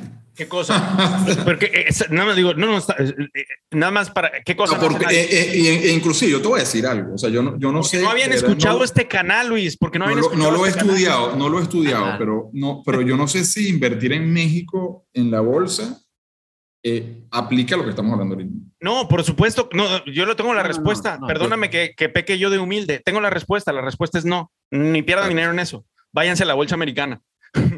Sí. O sea, ahí sí de repente, sí, sí, Armin, no, no, estoy por contigo. Ahí, ese, ese caso sería interesante estudiarlo, pues seguro. sí, Lo que pasa es que es como dices tú, o sea, bueno. Sí, mira, pero, fíjate, todas esas preguntas interesantes, Luis, Juan Carlos no se las hizo. Y tenemos aquí una evidencia de Pero te compraste tu casa, Juan Carlos, por lo menos. Mira, sí, ahí te va. Te, te voy a decir, mira, mi, mi caso es eh, una persona normal que he hecho, o sea, he emprendido, he regresado a la empresa, he vuelto a emprender, me he salido totalmente de la empresa para poder eh, emprender, que fue lo de, lo de Factorum.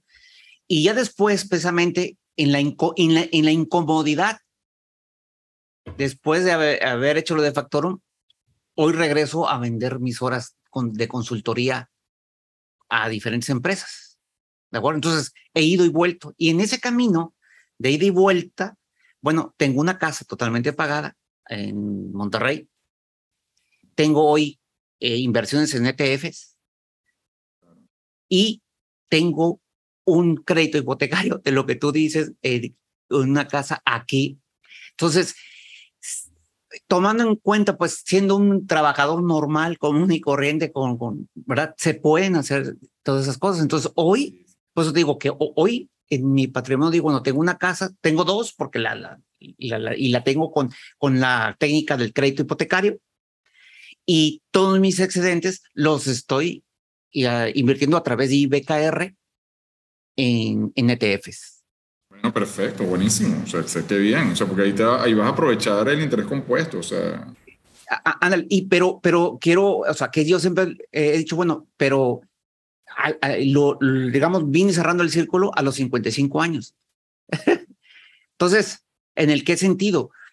de, que eso es lo que yo a veces digo, bueno, a lo mejor si hubiera empezado antes, pero, pero no pasa nada, porque el antes o después no existe, eso es relativo como el tiempo, ¿no? Este, pero se puede, y, y, y ir conociendo y teniendo la información a tu alcance, hay que ir avanzando. Y que es lo, lo, todo lo que ustedes dicen ahorita, ¿no? Entonces, realmente lo he ido haciendo en poco a poco, pero hoy tengo esos tres cosas, o sea, una propiedad, una con mi crédito hipotecario y propiedades en, en ETFs. no. Lo que dice es la única manera que acumula, antes de conocer el índice, la única manera que el Juan Carlos de antes logró acumular patrimonio fue a través del crédito hipotecario, a pesar de las altas tasas y de todo, porque te daba una claridad simbólica. Bueno, el, el término psicológico es ese, pero te decía, es, oye, pues, mm, no me puedo hacer tonto, tengo que conseguir el dinero para pagar eso. Y creo que hay una gran parte de la población que hay que aceptarlo. Es, no va a haber otra manera de que se disciplinen en acumular patrimonio si no es a través de los Correcto, Armin, es que esa, esa, es la clave, porque yo estoy de acuerdo contigo que tú puedes tener un modelo, o sea, tú puedes tener un modelo y, está, y, y puedes llevar a una discusión, o sea, inclusive la, renta versus la compra de la, de la, de la propiedad, la puedes llevar, eso es el modelo clásico, ¿no? Y a veces es mejor rentar, a veces es mejor este, el crédito hipotecario. Pero, el pero, es que la clave es el excedente, que si tú de verdad vas a agarrar el excedente y lo vas a invertir en, en los instrumentos de, de, de, la bolsa en el exterior, o sea, y nadie lo hace, o sea, todo el mundo se lo gasta, o sea. Bueno, bueno, bueno el nadie y el todo son demasiados. Sí, bueno, demasiados. Son, yo no. soy un, aquí está, hay un eslabón perdido. Yo lo hice hace 10, empecé a hacerlo hace claro, 10, 12 claro. años. Hay, yo una, no hay, una, hay un porcentaje de la población bajísimo, muy educado, o sea, en la materia financiera, que lo logra hacer y, y pero, pero, pero, Juan Carlos es evidencia de otro porcentaje de la población que sí están muy educados en otra área que no es la financiera y que entendiendo el modelo dicen, oye, esto hace sentido, me, lo voy a intentar, lo voy a probar y no tienen que volverse mega financieros para, para aprovecharlo. Bueno, entonces el tema es este canal a quien ¿a quién le, bueno, a quién le queremos ayudar? Porque está padre que, o sea, a quien puede ser ayudado, ¿no? Y, y claro, por sí. supuesto, por supuesto, sí, sí, eh, sí, sí. Sí, pero, pero sí, sí, lo reconozco. Hay gente que es mejor que se gane un 5, un 3%, un 4% anual vía su hipoteca a que intenten ganarse un 9% anual vía un índice de bajo costo. Porque en el índice de bajo costo los van a tentar en el, eh, cuando va, caiga la bolsa el 30 o el 20, los van a inundar de miedo y van a hacer que se bajen del transatlántico a la gente, mitad del y ahí, es donde, y ahí es donde se pierde la, la, riqueza, pues eso es lo que estamos hablando al principio. O sea, la riqueza se pierde es con las bajas decisiones, las malas decisiones de las inversiones. O sea, si tú agarras y entonces te, te, vuelve, te, te dejas tomar por el miedo cuando está apretada la situación, ahí es donde esas son las malas decisiones. O, o si tienes una necesidad, pues, porque ese es el otro problema, ¿no? O sea, que tengas una necesidad y entonces te tienes que salir. Claro, bueno, y ahí eso, eso va a ser casi igual de malo. De hecho, es mejor en los, en, en los ETFs que en, en, la bolsa, que en las... Pero, pero fíjate, pero, pero ahí es donde tú tienes que, que, que poder ser disciplinado. Imagínate que tú dices, oye, es que yo ahorita tengo una emergencia, tengo un enfermo, ¿no? Bueno, dos. ¿Se puede salvar o se puede morir? si, si, va a ser algo sentimental, pero realmente no tiene cura y se va a morir, pues déjalo que se muera. Eh, digo, en el buen sentido. O sea, no le regales tu dinero a los hospitales. Punto. Tienes que tener una disciplina en ese juicio. Yo sé que a veces no es sencillo, yo te lo digo por experiencia. Y seguros. Claro, claro, por supuesto. Este, eh, y, y, y, y, lo que quieras, ¿no? Pero, y luego, y, y luego la otra es, oye, ¿por qué voy a retirar los patrimonios? ¿Por qué voy a vender una casa? ¿Por qué, ¿Por qué los voy a hacer? No, tengo que trabajar con lo que tengo hoy. O sea, puede llegar un, un, un verdadero drama, oye, eh, no sé, familiar, le da cáncer, bueno, pero no voy a vender mis propiedades, porque no... Bueno, fíjate, fíjate, yo te voy a poner un ejemplo, tú acabas de poner un ejemplo, tú, sí. que, que, que, te entiendo perfecto, pero yo te voy a poner un ejemplo también, o sea, nosotros los venezolanos nos llegó eh, el socialismo sí. radical, o sea, Sí. Y entonces nosotros todos tuvimos daño patrimonial, todos tuvimos daño patrimonial. Las casas en Venezuela hoy valen el 20% de su valor de lo que costaban, de lo que costaban hace 10 años. O sea, la, las, las fábricas todas están al 10% de su producción, o sea, entre 10 y 20%. O sea, es decir, ahí todo, todo hubo un daño patrimonial brutal y sin, y sin hablar de, de lo que significó este, para la gente que tenía negocios, porque bueno, en Venezuela también hay, mucho dinero que está invertido en el exterior. Eso no, eso no se sintió tanto, pero, la, pero la, la, movilización del patrimonio de los venezolanos de Venezuela hacia el exterior implicó tomar decisiones precipitadas o sea, que, que, que, bueno, que hace, que, que, eso pues genera también lo mismo. Estoy de acuerdo contigo. Sí, sí, eso sí es una... Eso fue, o sea, eso, eso fue una situación en Venezuela dramática, pues, o sea, que, que, hizo que la gente perdiera mucho patrimonio. Estoy, de acuerdo contigo. Sí, no, ahí, ahí es salvar lo, lo más que se pueda de, de, eso, ¿no? Dios, sí, sí, sí, mira, eh, eh, y es muy importante eso que dices. Yo creo que tal vez aquí en México eh, la parte del hilo eh, casi invisible, pero que nos, mm, ¿cómo te es, es, como mantener vivo a un moribundo, es estar a, a, las puertas del infierno, ¿no? Que son los gringos, que aún hoy sigue siendo la, la economía este, más fuerte. Y, y, y, creo que es, es eso, eso, eso, nos, nos, nos mantiene en, en, esa parte, ¿no? De, de, de que no, no, no, nunca te acabas de ahogar, que cuando te estás ahogando, puedes salir a, respirar. Este, pero, pero sí, eh, y creo que es esa parte muy particular es que nos ha salvado a veces de caer en ese. Sí, correcto, claro, no, sin duda, sin duda. Y fíjate que yo creo, por ejemplo, regresando un poco a lo, que, a lo, de, a lo de Gates, a lo de, a lo de Bill Gates, y hubo otro ejemplo que, que también ustedes pusieron, que al final lo que nosotros no podemos dejar de hacer es que las próximas generaciones, o sea, bajar la calidad de la educación de las próximas, de las próximas generaciones, porque ahí está, ese, esa, eso, es un, eso es un safety net. O sea, por ejemplo, el hecho de que tus hijos tengan una educación decente y que, sí, que puedan ser profesionales de buenas universidades o, o de las mejores universidades que, que, que, se puedan pagar, pues en el caso, porque todo el mundo tiene presupuesto diferente, eso es un verdadero safety net, porque este, después van a haber oportunidades. O sea, después se presentan las oportunidades. De repente hay gente que va a poder emprender, hay gente que va a poder trabajar en, eh, pues como asalario toda la vida, pero, pero se genera patrimonio también. Entonces, claro, ahí yo, yo creo que, yo creo que si tú, eres un, si tú eres un radical, yo he escuchado o sea, yo he escuchado de todo. O sea, y, y, hay, y, hay, gente como, por ejemplo, el famoso escritor de Padre Rico y Padre Pobre, que se me olvidó el nombre, pero él se prende por ah, sí, sí, sí, sí, sí, Kiyosaki. Kiyosaki. Kiyosaki, exacto, Kiyosaki. Yo, yo, yo he escuchado gente radical que dice, no, tal, que la educación, que no sirve y tal. Bueno, eso está bien para los gringos, puede ser, no sé. No, o sea, pero para nosotros en eh, Latinoamérica... No, no, claro. y, para los gringos también, fíjate que Bill Gates lo dice, o sea, sí, lo mejor que tú puedes hacer es gastar en educación es decir, de forma inteligente, ¿no? O sea, tienes que considerar tus talentos, tu vocación y que una carrera productiva. Poder construir una carrera productiva. Pero ese es lo que nosotros creo que, que, no, ah, de ahí para abajo no, no deberemos, no, no, es recomendable. Mira, nosotros como latinoamericanos... por ahí. Pues, claro, e, e, es la forma de competencia. Mira, eh, es, lo, es lo que te puede hacer cambiar, que, que compitas de, de, de una labor que nadie quiere hacer a competir en el área laboral?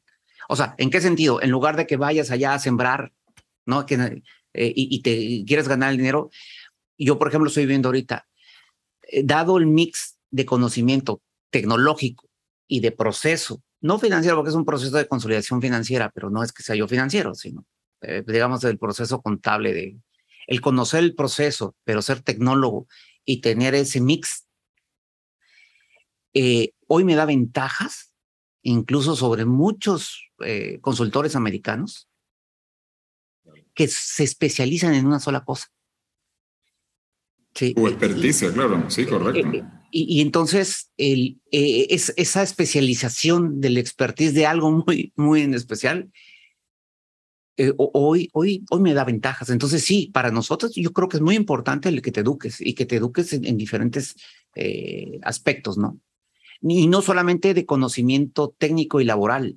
Eh, te tienes que educar en, en, otras cosas, eh, incluso en literatura, eh, en cosas que te formen y que hagan que tu capa cerebral este, se engruese un poquito más, ¿no? Y, y, eso es... Eso en desarrollo personal, pues exacto. O sea, y, y, eso puede ser, llámese como sea, pero en desarrollo personal. O sea, yo creo que ahí, Armin, es que no se puede bajar los gastos, pues, porque entonces ahí sí el riesgo sí, o sea, yo estoy de acuerdo, si ya, pero eso, eso no es tan caro. O sea, si ya inviertes, te pagas a ti mismo, metiendo aquí, o sea, aquí, si, si ya te pagas a ti mismo al principio, con al menos acumulando el 20% de todo dólar, peso, colón, lira, lo que quiera, que pasa euro, que pasa por tu banca, esté perfecto. O sea, es como dice, oye, tú ves en, en qué soy un obsesivo gastando e invirtiendo en libros, ¿sí? Libros, educación, experiencias educativas, pero si pero tú, si ves, tú pero, pero, yo creo que yo, yo creo que Gates te diría a ti, o sea, yo, yo creo que Gates te diría a ti que si tú, o sea, que si tú, o sea, aquí está el dilema, ¿no? O sea, imagínate, Gates te diría a ti, si tú tienes 20% de excedente de tu, de tu ingreso, ¿no? Y tienes las dos opciones, o sea, que una es pagarle, qué sé yo, el colegio a tu hijo que, de mejor calidad contra un colegio de peor calidad. Y la otra es un ETF. Ahí está el dilema. Ahí está el dilema. Eh, bueno, eh, em, yo creo que es un... un, eh, bueno, a ver, reconozco que es un dilema real para muchas personas que, que, ven, que perciben el ambiente así. Pero ese dilema aparece como consecuencia de su sistema de creencias. Bueno, porque claro, pues tú lo que dices es que tú deberías hacer las dos cosas. yo, yo, siento, no son cosas mutuamente excluyentes.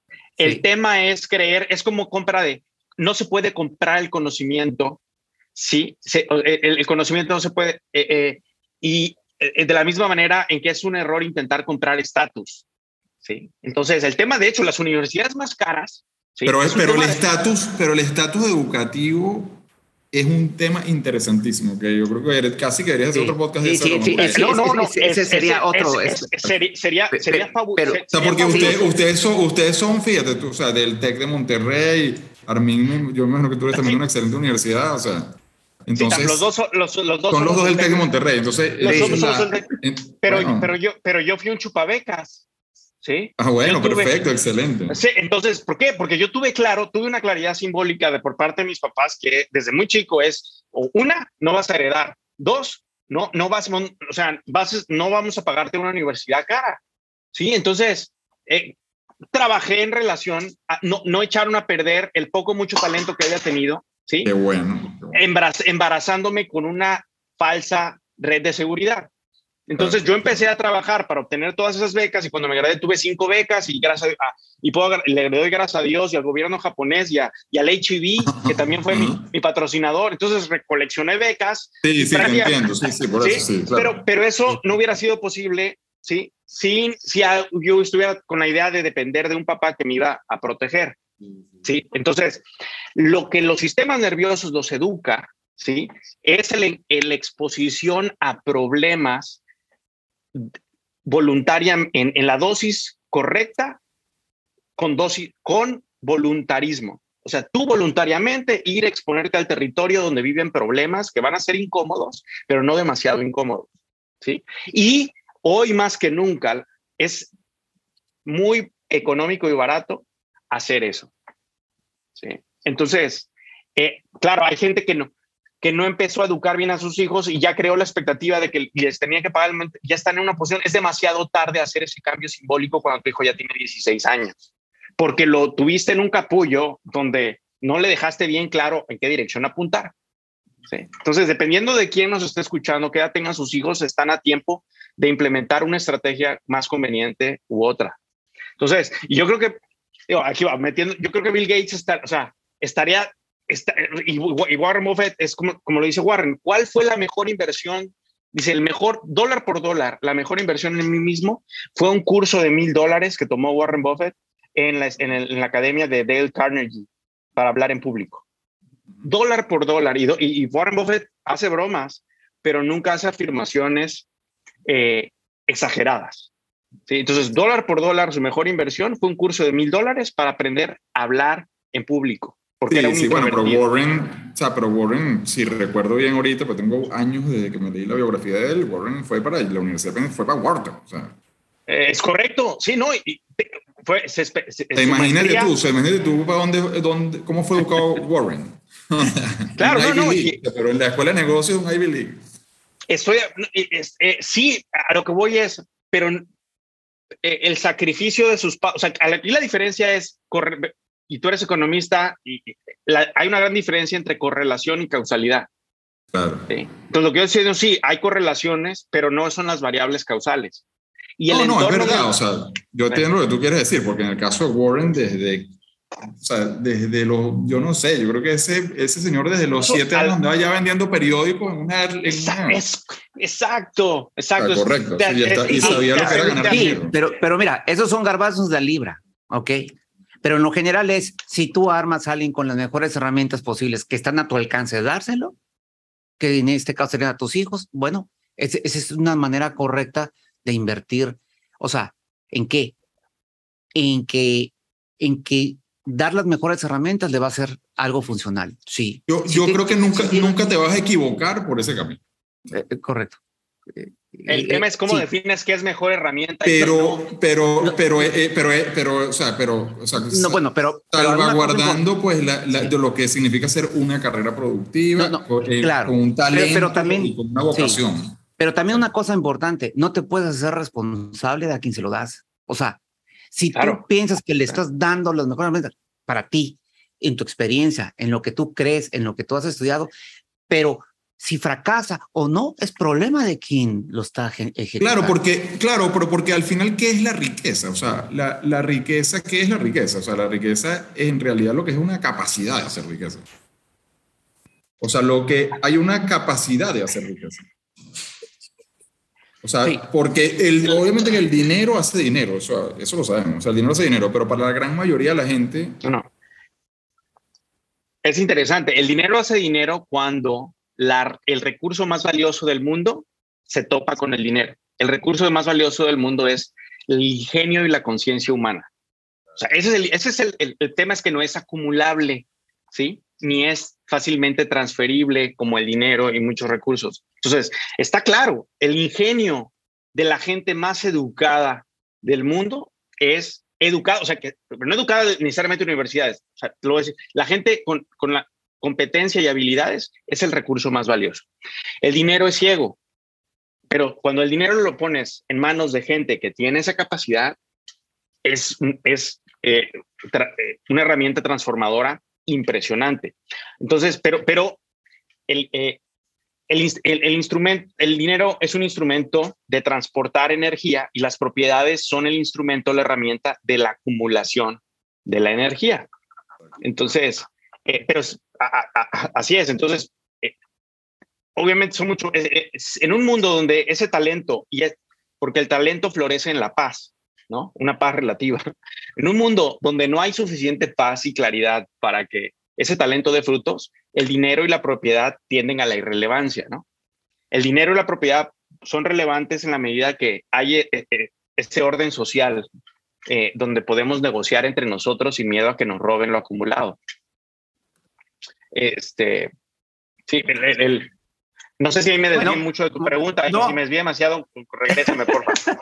no, no, yo los voy a regresar, pero a, al tiempo, y el tiempo es ahora y vamos a tener que pasar al cierre. Así que por favor, eh, yo les voy a pedir que nos digan la idea más práctica y poderosa de lo que hemos conversado el día de hoy. Vamos a empezar con Luis. ¿Qué es lo más práctico y poderoso que crees que, que platicamos el día de hoy? Oye, yo creo que lo más práctico y poderoso es que no basta con pensar que por no, por por sentirnos culpables o por no gastar este tiempo y, dinero, vamos a poder este, tener, un, tener una buena situación financiera. O sea, también tenemos que tener, tener en cuenta en qué, o sea, pensar en qué invertimos, o sea, nuestro tiempo y nuestro dinero. O sea, esa para mí es la idea básica de, de toda esta conversación. Ya, con eso yo lo corto. que, o sea, que, que, discutimos muchas cosas, o sea, discutimos muchos instrumentos, llegamos hasta el punto casi de, básico de, de, inclusive de la, la, de la, educación, o sea, pero, pero en, general para mí la idea es que tenemos que estar este, pues bien, bien atentos en dónde invertimos nuestro dinero y nuestro tiempo porque ahí es donde se pierde la, las grandes fortunas y la pequeña fortuna. Si algo que me hubiera gustado hacer sería empezar a invertir antes. o sea, mi primer, compré mi primera inversión a, o sea, a los 29 años, más o menos. Eh, em, y realmente el mundo ya era suficientemente sofisticado en el 2000, cuando empecé a, ingresar dinero, cuando fui adolescente, como para comprar las primeras propiedades, acciones. Entonces, eh, eh, el, el, empezar en el camino del propietario eh, a los 15 años, ¿no? Y, y, y, creo que lo que hablamos hoy es un, em, indirectamente está conectado con eso, ¿no? Entonces, mm, sí, yo diría, sí, sí, o sea, es, ya puedes, y se pondría en el panorámico, ¿no? A la fuera de mi casa. No, no, no, ese, ese viene después, momentito. Eh, ese viene después. Ok, bueno, bueno, va, va, a ir va, a ir hacia, va a ir hacia allá, pero, pero, pero, pero, sí, sí, o sea, es tu idea, bien. No, no, es, enfrenta tus miedos. O sea, es atrevido con el, o sea, es atrevido con el, con tu tiempo, este, precavido con tu dinero. Yo, yo diría lo siguiente, o sea, el, la economía mundial está creciendo. ¿Cómo estás aprovechando ese crecimiento? Ok, muy bien. Yo pensé que los venezolanos iban a poner invierte en el extranjero, invierte en el extranjero, invierte en el extranjero. bueno, pensando que lo, que lo hubieras visto hace 30 años, no sé, o, bueno, sí, sí, correcto. Ese era el eslogan de, Sí, sí, es así. Oye, padrísimo. ¿Y tú, Juan Carlos? ¿Tú qué? A ver, y te lo voy a hacer. No, no, déjame, te lo hago como tú me lo hiciste. No me contestes todo el panorámico. ¿Cuál es la más importante de este episodio, por favor? No se me salga de la pregunta. Bueno, para mí es entender el tablero de ajedrez. Sí, porque e, eso ha sido parte de mi experiencia, ¿no? Que vengo entendiendo el, en esta parte de, las, de la cuestión financiera, el, el, tablero a, a, la, a, la, altura de los 55 años. ¿Y qué pondrías en, el, en el panorámico? Lee el instructivo. Porque lo mismo, o sea, lee e instruyete, ¿no? Lee el instructivo. Que esa sería la Biblia, ¿no? Esa sería la Biblia, ¿no? ¿O, cuál sería el instructivo? no, eh, que es lo mismo que estamos hablando ahorita de, de, de, saber qué es lo que, cómo funciona el ajedrez, ¿no? Cómo funciona el tablero del ajedrez. Es lee el instructivo hacia donde quieres ir. ¿no? Porque generalmente intentas hacer las cosas sin tener ese conocimiento. Sí, eso, eso, eso es correctísimo. Oye. Edúcate, pues, ilústrate financieramente. Exactamente. entiende, entiende el juego antes de echarle más ganas a jugar, ¿no? Exactamente, correcto. Sí. Porque la, la gran, es que sí, bueno, la gente no sabe lo que es la bolsa, la gente no sabe lo que es los créditos hipotecarios, la gente no sabe, no sabe, hay muchas cosas que la gente no domina, entonces caemos siempre en que el mundo pareciera que está mucho peor de lo que está en verdad y no nos damos cuenta que el mundo está creciendo. Y, y, hay, una y hay una autolimitación, o sea, yo te lo digo por experiencia la bolsa, ¿qué cosa es eso? No, eso es para otra gente, ¿no? la bolsa parece que fuera un casino, la bolsa es un casino para la gran mayoría la bolsa no es sino una, un, es, es la forma que tienen las, las grandes empresas y las, las grandes empresas de, de, de, conseguir su financiamiento. Mm. tú eres propietario de las grandes empresas y, y, estás invirtiendo en la bolsa. Sí, pero es un, un juego con muchos tiburones que si no sabes dónde, dónde está el arrecife seguro y dónde están los tiburones, mejor no te metas, ¿no? Claro, pero y no, y no es un juego de corto plazo, porque hay gente que piensa que es un juego de corto plazo como el casino. Yo voy, entro y salgo. No, esto es un juego de largo plazo. Exacto. de acuerdo, de acuerdo. Bueno, pues voy a elegir ese punto de largo plazo que es tan valioso, amigos, para llegar al momento de la triste despedida, que, que, que aunque triste, dicen que es muy necesaria. Amigos, amigas, Luis, gracias por estar aquí. Si les gustó este episodio, los invitamos a suscribirse y a compartirlo con otro buen propietario. Gracias por acompañarnos. Hasta pronto.